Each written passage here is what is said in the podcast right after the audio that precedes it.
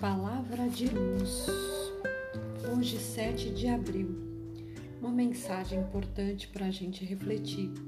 A caridade é a luz da vida superior, cujos raios reconstituem a saúde e a alegria da alma.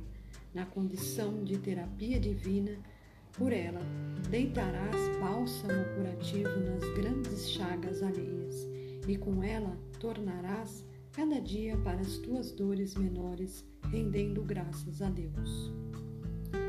É importante, né, pessoal, nos dias de hoje, fazermos a caridade, apesar que isso sempre existiu. Mas no dia de hoje, com essa pandemia, a gente percebe que graças a Deus existem pessoas do bem, da luz, que está compartilhando, ajudando o próximo, não está pensando só em si. Existem ainda assim pessoas egoístas que só pensam em si e que não olham o próximo.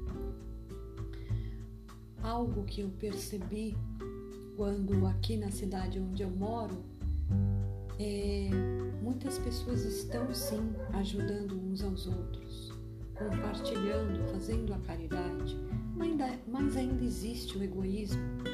Quando fechou o supermercado, um dia antes de fechar o supermercado, eu observei que pessoas que tinham poder aquisitivo comprou um monte de coisa, mas esqueceu de um detalhe. E aquelas pessoas que têm condições de comprar um alimento, um produto só? Não pensou, simplesmente pensou em si. Por isso que eu falo, existem pessoas que compartilham, que ajudam, que faz a caridade, sim, mas existe também aquelas pessoas que ainda são egoístas, que só pensam em si, né? E poderia comprar bastante e uma parte daquela compra poderia dar para alguém que precisa. Pode ser que tenha alguém que fez isso? Pode, tomar, eu espero.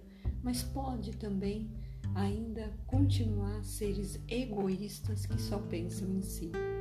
Então a lição de hoje é: vamos fazer a caridade, não pensar só em nós. A gente precisa pensar em nós, precisa sim cuidar de nós, precisa sim, mas vamos estender a mão para quem precisa uma oração, uma palavra de carinho, de conforto, um feijão, um arroz, se você puder dar para alguém que esteja passando fome. Enfim, faça o bem, tá bom? Essa é a mensagem de hoje. Faça caridade. Bom dia para vocês. Aqui quem fala é Kátia, do Vive em Harmonia. E se você puder compartilhar esse ensinamento de hoje, compartilhe, tá bom? Obrigada, um bom dia e fique com Deus.